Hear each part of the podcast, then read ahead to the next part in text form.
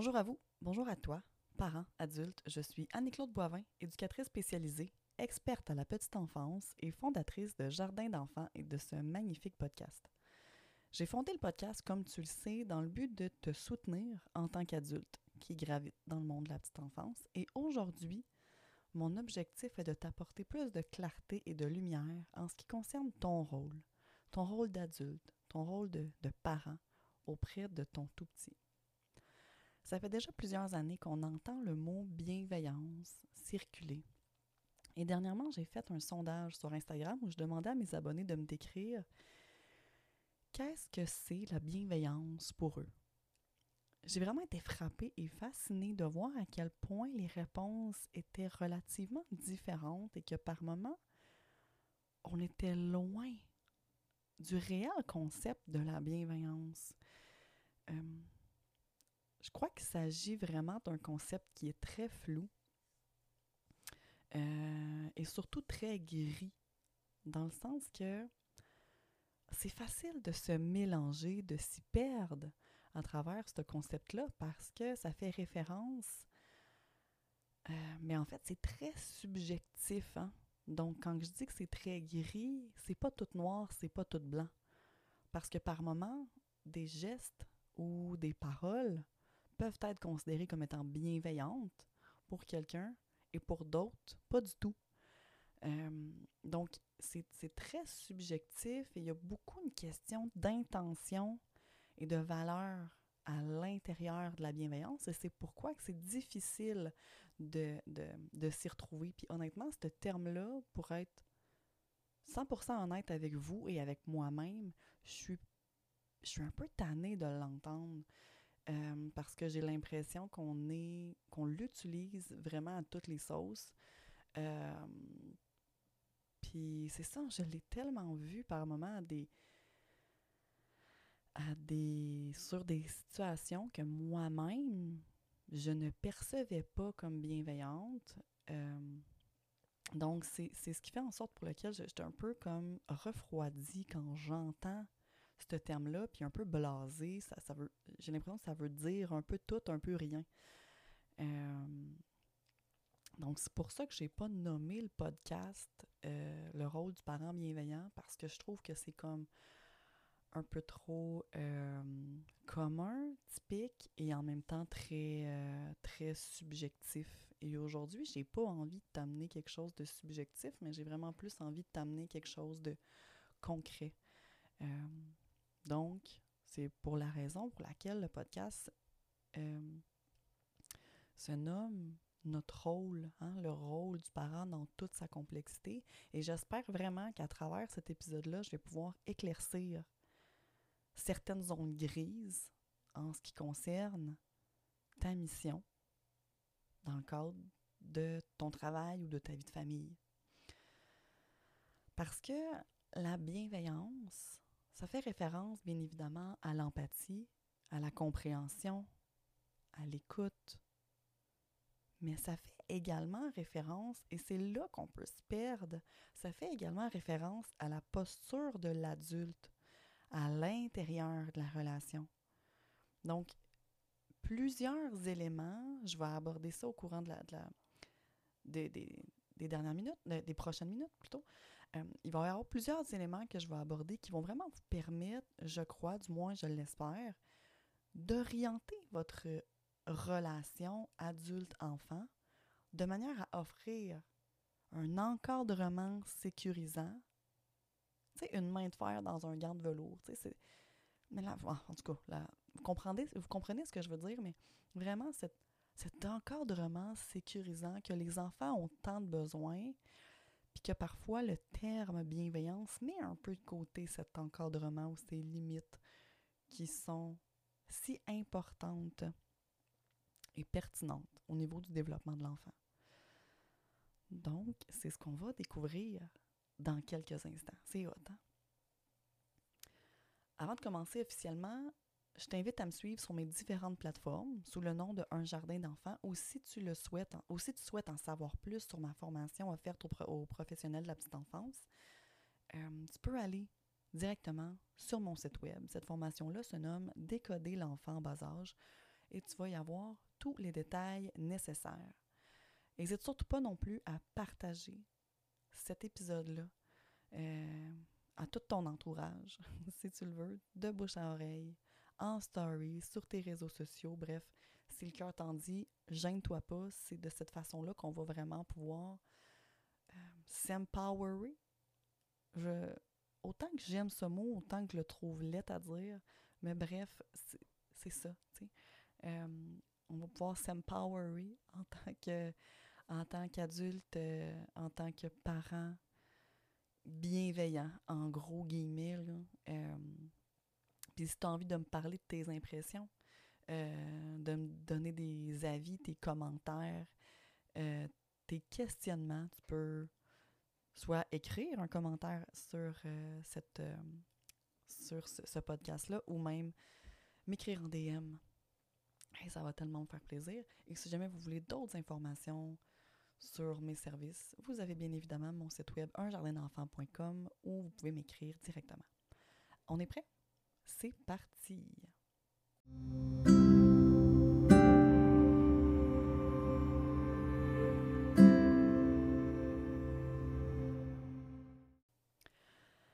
Avant toute chose, je t'invite vraiment à prendre des notes. Ce podcast-là contient quand même des bonnes informations, je pense, qui vont pouvoir euh, soutenir au quotidien.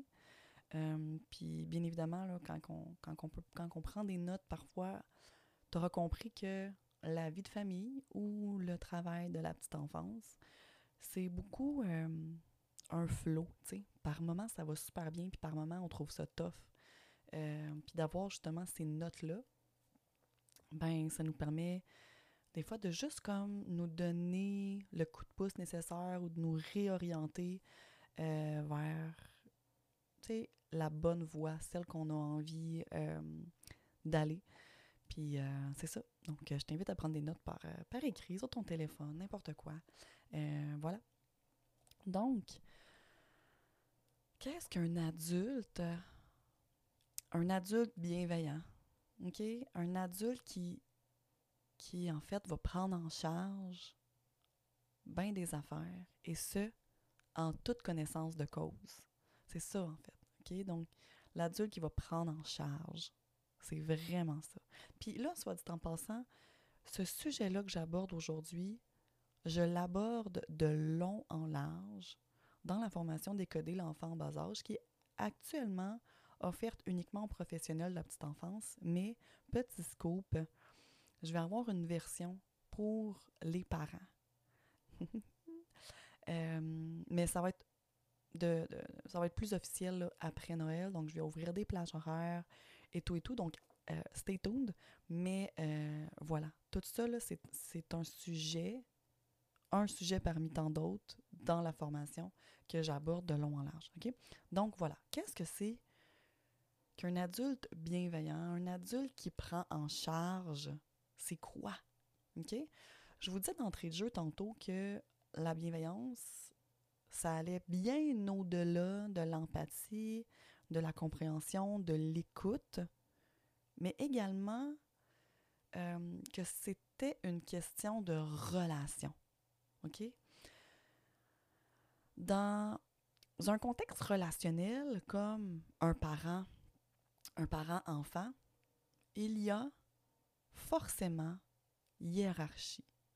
Puis là, ici, ça peut faire peur comme terme, mais on n'est pas du tout dans un sens péjoratif, mais vraiment dans un sens instinctif. Naturellement, le parent doit avoir ce rôle de meneur, de guide, de leader pour permettre à l'enfant de se déposer, de trouver le repos émotionnel et de se laisser guider à travers ça. OK? Puis une des erreurs qu'on voit dans les familles modernes, puis dans nos familles autour de nous, peut-être même notre famille, c'est que l'enfant est placé au même niveau que les parents. Puis ici, je ne parle pas en termes d'importance, parce que tu auras compris que bien évidemment, tout le monde est important, tout le monde a sa place. Mais ce que je veux dire, c'est que quand il est placé au même niveau, je parle vraiment en termes de pouvoir décisionnel, euh, parfois même de réponse aux besoins. Puis on va nous-mêmes se positionner des fois dans cette posture de réponse aux besoins face à l'enfant, quand dans le fond, ça devrait être lui qui va chercher réponse à travers nous.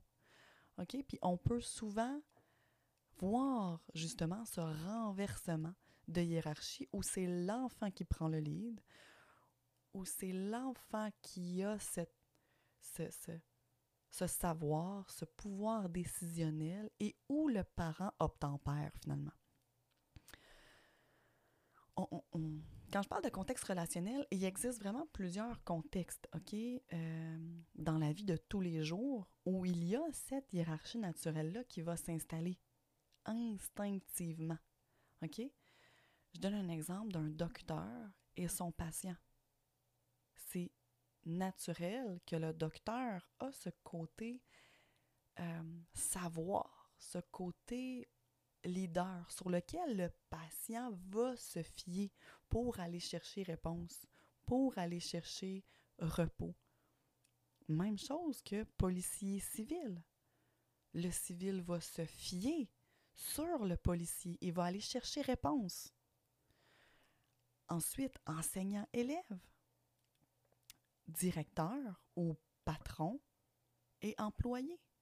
Donc, ce sont tous des contextes où il y a une hiérarchie naturelle et quand que ce contexte hiérarchique est inversé, on va vraiment reconnaître un malaise.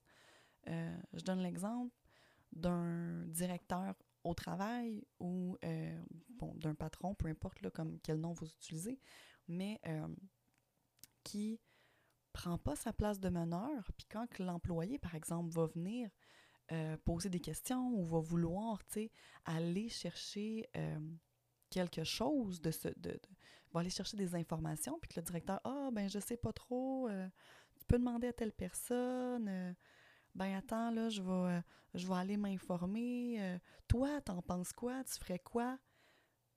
Ben, instinctivement, l'employé est comme, ben, j'irai pas lui reposer d'autres questions. Euh, c'est pas, pas vers lui que je vais me fier. Euh, ben, garde, je vais, je vais me débrouiller d'abord. Tu sais, il va, il va vraiment y avoir un, naturellement un instinct qui va faire en sorte que, oups, peut-être que l'employé va instinctivement juste comme se fier à lui-même et ne plus aller se fier au patron. Donc, il y a vraiment un contexte hiérarchique, naturel qui s'installe et euh, parents, enfants, ça fait partie des contextes euh, hiérarchiques, naturels. OK? Euh, donc, maintenant qu'on sait que la relation parent-enfant relève d'un contexte hiérarchique, quel est notre rôle relatif à cette hiérarchie-là pour finalement pouvoir être et incarner ce parent bienveillant-là concrètement, OK? Sans zone grise, concrètement, qu'est-ce que ça prend? Il y a trois points ici. On va voir trois points. Premier point qui est euh, l'aspect leader. Le deuxième point qui est l'aspect responsabilité. Et le troisième point qui est l'aspect chaleur. OK? Donc, voyons le premier point qui est l'aspect l'aspect leader. Donc, le leader, c'est vraiment l'adulte qui prend en charge les besoins de l'enfant. Il met ça sur ses épaules.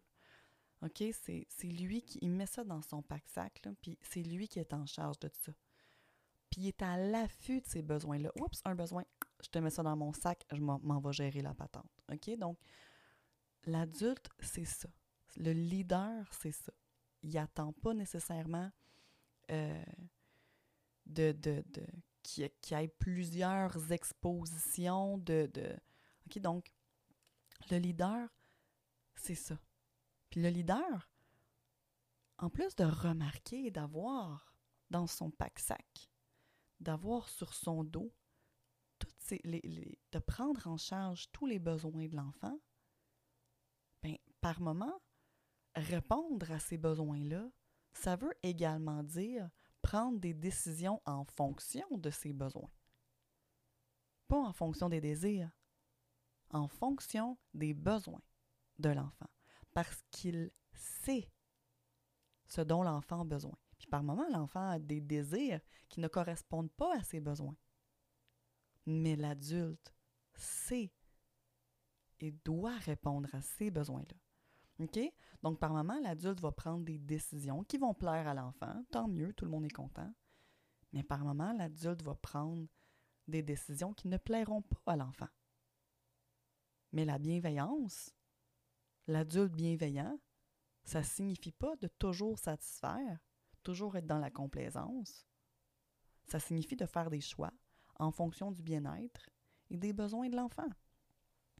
Concrètement, là, ce que je veux dire, c'est que si c'était que de mes enfants, ils mangeraient que des collations, que du McDo, du jambon, des desserts, euh, puis des pâtes. Mais c'est pas suffisant. On comprend que, qu'ils ont besoin de d'autres choses. Je ne vais pas demander à mes enfants ce qu'ils veulent manger pour le souper parce qu'ils n'ont aucune idée de ce dont ils ont besoin. Le soir où je demande à mes enfants ce qu'ils veulent manger pour le souper, c'est parce que je le sais très bien qu'on a comme un petit souper spécial, puis que là, je le sais qu'ils vont me nommer le McDo, puis je vais faire comme maudite bonne idée. OK? Sinon, je leur demanderai pas parce qu'ils vont me dire du McDo, puis là, je vais dire, ben non, on peut pas manger du McDo, puis là, bon, comprenez-vous? Je sais qu'on a besoin d'autres choses que du McDo, du jambon, des pâtes puis des collations. Je suis, dans la bienveillance, même si ce que j'ai mis sur la table ne leur plaise pas. Tout est dans la façon de l'expliquer, tout est dans l'accueil de la déception de ne pas avoir ce qu'ils veulent sur la table, c'est ça qui va faire en sorte que je suis dans la bienveillance ou non. OK? Pourrais l'expliquer de cette façon-là. Je sais que tu aurais aimé manger du jambon ce soir. C'est vrai que c'est bon du jambon. Mais aujourd'hui, j'ai préparé du poulet. OK? C'est. Les enfants n'ont aucune idée de ce dont il est bon pour eux, parce que je pense qu'ils mangeraient des biscuits à longueur de journée. Puis c'est vraiment pour cette raison-là qu'ils vont vous demander des biscuits pour déjeuner. C'est pas par caprice. C'est pas par par manipulation. C'est par désir de vouloir manger des biscuits, mais ils n'ont aucune idée que c'est pas bon pour eux de manger des biscuits pour déjeuner. Ils n'ont aucune idée non plus de euh, comment prendre soin d'eux. Hein? ni de leur hygiène. Même si, du haut de leurs trois ans, ils ont l'air parfaitement matures en vous hurlant haut et fort qu'ils n'ont pas besoin de se laver parce qu'ils ne sont pas sales. OK? Vous le savez à l'intérieur de vous qu'ils ont besoin de se laver. OK? Donc tout ça, c'est on est quand même dans la bienveillance, même si on ne, on ne satisfait pas, même si nos décisions ne les satisfont pas. Notre rôle, un des rôles en tant qu'adulte, est d'être ce leader, cette réponse aux besoins, et non pas cette réponse au désir. OK? Donc, ça, ça fait vraiment partie du côté leadership. OK? Donc, le, point numéro un. Le point numéro deux qui est prendre en charge la responsabilité, ou plutôt les responsabilités, puis j'en ai cinq pour vous à vous énumérer. OK? Je vais vous les nommer, puis ensuite je vais, euh, je vais les décortiquer. Donc, la numéro un qui est la sécurité. Hein, L'adulte prend en charge la sécurité de l'enfant. Et là, pour vous, ça peut paraître bien évident, mais euh, c'est plus complexe qu'on se l'imagine. Euh, le point numéro 2, qui est la structure. Donc, on parle ici de routine, euh, de déroulement de la journée. Point numéro 3, les limites, hein, les, limites, les règles. Point numéro 4, le bien-être, le bien-être de tous et chacun. Et point numéro 5, un, deux, ouais, c'est ça. Point numéro 5, les interventions. En fait, nos interventions. donc, nous sommes responsables de nos interventions. Donc, le point numéro un qui est l'adulte prend en charge la responsabilité de la sécurité. Ici, là, si un enfant se blesse, qui est-ce qu'on va blâmer? L'enfant? On le fait plus souvent qu'autrement, la gang. Plus souvent qu'autrement. OK? Je te l'avais dit. T'avais juste à pas faire ça. Mais c'est pas l'enfant qu'il faut blâmer dans ce cas-ci. C'est l'adulte. C'est l'adulte qui est en qui a ce rôle-là de s'assurer de la sécurité de l'enfant. Combien de fois je l'ai entendu? Ah, oh, mais regarde, j'y tellement dit de fois, là, quand il va se faire mal, il va comprendre. Mais non! Mais non, n'attendons pas ce moment. OK? Ce qu'on veut, là, c'est être cette réponse à l'enfant, ce safe space pour l'enfant. Si, en notre présence, l'enfant est laissé dans un contexte qui est non sécuritaire, ce qu'on lui envoie comme message, c'est que nous ne sommes pas la bonne personne pour s'assurer de sa sécurité puis de s'assurer du fait qu'il ne se fera pas mal. OK? Nous, c'est pas ça qu'on a envie d'envoyer comme message. Nous, ce qu'on a envie d'expliquer comme message, c'est je le sais que certaines décisions ne te plaisent pas, comme par exemple de te dire de ne pas jouer dans les marches parce que je trouve que c'est dangereux puis que tu peux te blesser. Parfois, ça va peut-être te mettre en colère. Mais c'est nécessaire parce que moi, si tu te plantes dans les marches puis que tu déboules, ça se peut que je trouve ça pas mal dommage puis que ça me tente pas de me pointer à l'hôpital puis d'expliquer, hein, d'expliquer à l'infirmière puis au docteur que ouais, mais tu sais, je vois les marches, mais euh, regarde, je l'ai, hein, j'avais dit plusieurs fois, il n'a pas joué ailleurs. C'est mon rôle, c'est ma job. Ça se peut que je gère une crise. C'est ça. C'est possible. Maintenant, l'adulte est responsable de la structure. Donc, euh, du déroulement de la journée, de la routine. Si un enfant fait ce qu'il veut quand il veut, qui qu'on va blâmer? L'enfant? Ouais, mais là, vous, là, soit que vous allez vous entendre, soit que vous allez entendre d'autres personnes. C'est clair. Regarde, on l'entend tellement souvent. Ouais, mais il veut pas m'écouter. Ouais, mais il veut pas m'écouter. Qu'est-ce qu'on fait? Qu'est-ce qu'on fait dans ce temps-là? Puis là, je ris, OK? Tu sais, je ris puis je fais un peu des blagues avec ça, mais dans, euh, je ris pas de, de ces personnes-là. Je ris juste de Caroline, des fois, tu sais. on s'enlève cette responsabilité-là, mais tu sais, c'est notre job en tant que parent de faire comme Attends, tu sais, on a, on a. J'ai instauré une routine, une structure.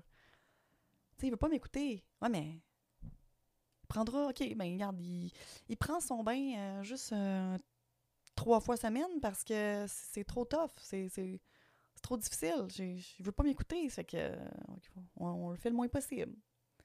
Mais attends, attends, c'est qui qui est responsable de cette structure-là? C'est nous, c'est l'adulte. C'est l'heure du bain. Caroline, c'est vrai que t'as pas l'air sale, hein? Mais c'est quand même important de se laver, OK?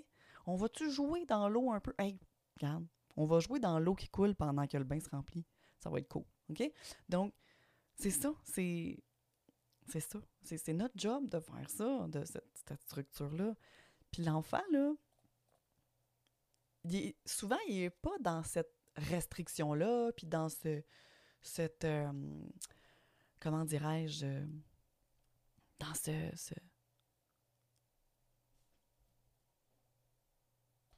dans cette résistance-là, juste pour comme le plaisir. Souvent, les enfants, ils ont, ils ont juste comme pas envie. Euh, ou des fois, ils ont des buts, des objectifs bien précis. En ce moment, ils sont en train de faire un dessin, puis là, il faut qu'ils arrêtent de faire le dessin parce que c'est l'heure d'aller souper. Ça leur tente pas d'arrêter de faire le dessin ou, tu ça leur tente pas. Mais c'est ça. Ça se peut qu'on ait une crise à gérer à ce moment-là. Ça se peut qu'on ait du temps à passer, par exemple, un petit deux minutes pour aller chercher l'attachement de l'enfant, puis aller réorienter son attachement vers nous plutôt que vers l'objet, le jeu, l'activité, euh, pour faciliter la transition. Bref, ça se peut. Mais nous sommes quand même responsables de cette structure-là. L'adulte est maintenant responsable également du bien-être de tous et chacun. Pas les enfants.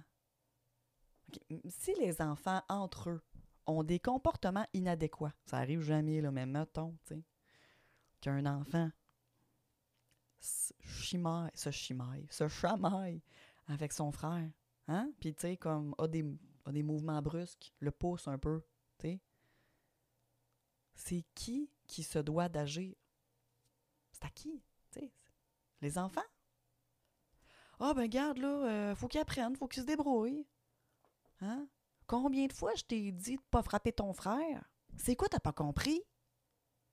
Mais, non, c'est pas, pas aux enfants de gérer leur propre immaturité. On peut pas demander à des enfants immatures de régler leurs conflits de façon mature. C'est l'adulte qui doit s'en mêler. Attends, là. Je vois qu'il se passe quelque chose. On, a clairement besoin d'un adulte. Attends, on va régler la situation. OK? Donc, c'est ça.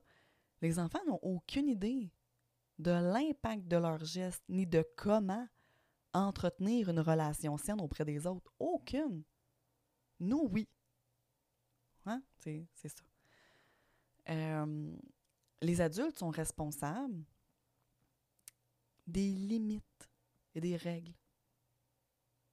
Si l'enfant n'a aucune limite et je donne l'exemple ici en temps de télévision, en temps d'écran, tablette, whatever. Parce que c'est souvent un, questionnement que, je vais avoir auprès de ma clientèle, le temps de télévision. Euh, puis c'est tough.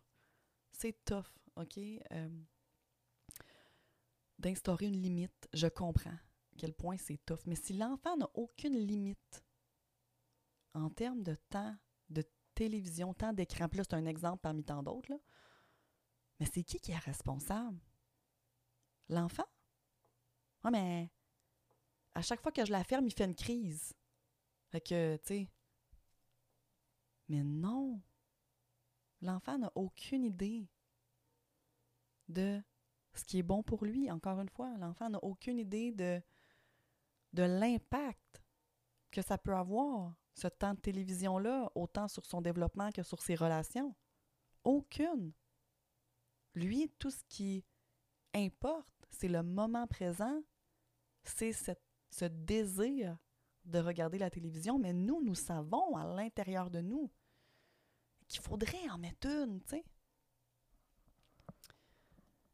C'est ça. Puis il y a aussi ce contexte de, de, de l'enfant, par exemple, qui veut, qui veut, qui a des demandes. Tu sais, on est au magasin. Euh, euh, ah, je veux ça, je veux ça, je veux ça c'est correct. Des fois, on peut aller au magasin acheter une ou deux petites choses intéressantes pour l'enfant. Mais si on ne met pas de limite, l'enfant va continuer à, en faire des demandes, puis à, en faire des crises si on ne lui offre pas ce qui est demandé. Mais c'est pas de sa faute. C'est à nous de mettre cette limite-là. Lui, il n'a aucune idée, par exemple, que, de, de c'est quoi l'argent, puis du sens que ça a, l'argent, puis que chaque chose a un prix. C'est à nous de, pas nécessairement d'entrer dans le gros dialogue, dans la grosse explication, mais de simplement mettre une limite à, à, ce, qui se passe au temps de télévision, ou mettre une limite sur les choses qu'on va acheter, ou mettre une limite sur... C'est à nous, c'est à nous que ça relève cette responsabilité, pas à l'enfant. Et, le dernier point au niveau des responsabilités, c'est euh, l'adulte est responsable de ses interventions. Et là, probablement que vous écoutez ça vous faites comme, ben ouais, c'est évident. Oui, mais on, peut souvent mettre la faute sur l'enfant. Si l'adulte, malheureusement, pète sa coche, hein, va crier ou, tu sais, va, exemple, exemple, il va crier sur un enfant, parce que, ben, il est humain, hein, que voulez-vous, c'est ça, ça, arrive. De lever le ton puis de pogner un air. C'est qui qu'on va blâmer? L'enfant? Ah, mais regarde, si t'avais pas fait ça, là, j'aurais pas crié. Mais l'adulte a crié à cause de l'enfant? Ben non, attends. L'adulte a crié parce qu'il est humain, parce qu'à ce moment-là, il n'a pas été capable de garder son sang-froid, puis qu'est-ce que vous voulez, ça arrive, ça arrive. Mais il doit prendre cette responsabilité qui lui revient et de simplement aller s'excuser à l'enfant de Hey, tu sais quoi? Je suis vraiment désolée. J'ai, perdu mon sang-froid, ça arrive. J'ai crié, puis c'était peut-être pas la meilleure façon d'intervenir à ce moment-là. Je suis désolée. OK? Donc, c'est pas à l'enfant, c'est pas à l'adulte d'attendre des excuses de l'enfant, d'avoir eu ce mauvais comportement-là, puis d'avoir généré la colère de l'adulte. C'est à l'adulte de lui aussi se tempérer, puis d'aider l'enfant à travers la situation, le comportement. OK? Donc, c'est vraiment pas mal ce qui fait le tour pour tout ce qui est prise en charge des responsabilités. Donc, on a vu euh, que l'adulte est responsable de la sécurité, de la structure, du bien-être, des limites et des interventions et qu'il est, aussi, qu'il doit avoir cet aspect leader euh, et que c'est lui, en fait, la réponse aux besoins de l'enfant, aux besoins au pluriel, OK? Et là, je le sais que ça se peut que tu trouves que c'est beaucoup, que cette charge sur les épaules peut sembler lourde. Mais sache que ce sont souvent des situations dans lesquelles on, le sent qu'on devrait intervenir. Tu sais, à l'intérieur de nous, qu'on le sait qu'on devrait faire quelque chose, ou qu'on devrait mettre une limite, ou qu'on devrait, tu sais, prendre notre place ou prendre une autre décision. On le sait. Mais qu'on le fait pas parce qu'on n'est pas à l'aise d'affronter la tempête émotionnelle ou les tempêtes émotionnelles que ça va occasionner. Parce qu'on est fatigué, parce qu'on ne sait pas trop comment se prendre, parce qu'on sent qu'on n'est pas dans l'accueil de tout ça.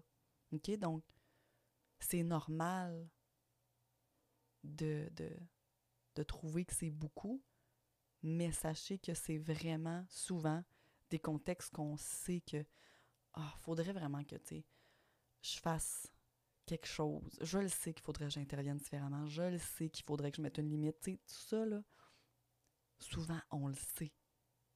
Puis là, peut-être que ce podcast-là, ça vous permet de faire juste comme Ah, OK, je vais le faire, tu sais, j'espère.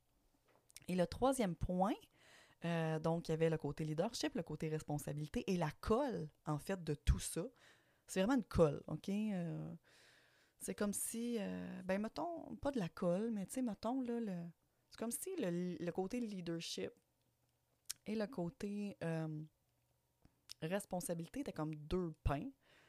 Puis la chaleur, c'est comme, le, mettons, le, le jambon, le, ah, le de pinot entre ces deux tranches de pain-là.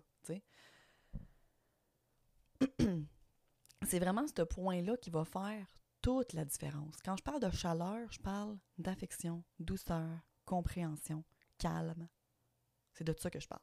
S'il n'y a pas de chaleur, s'il n'y a pas de compréhension, pas de douceur, pas de calme, c'est bien difficile, voire impossible d'être dans la bienveillance.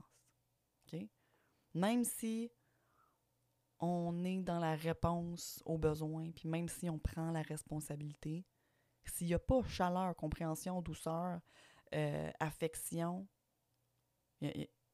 on ne peut pas être dans la bienveillance. OK? Mettons que je te donne une mise en contexte pour rendre la chose encore plus concrète. C'est l'hiver. J'ai un petit bonhomme de 3 ans qui ne veut pas porter de pantalon aujourd'hui. Il a vu qu'il y avait des shirts dans son tiroir. Il veut porter des shirts, comprends-tu? Admettons que je suis ce parent dans l'intervention qui a cette chaleur. Je vais intervenir, ça va ressembler à ça, mettons. Je le sais, mon beau, tu voudrais vraiment mettre des shorts ce matin. C'est vrai qu'on est bien en short. Moi aussi, j'ai tellement hâte à l'été.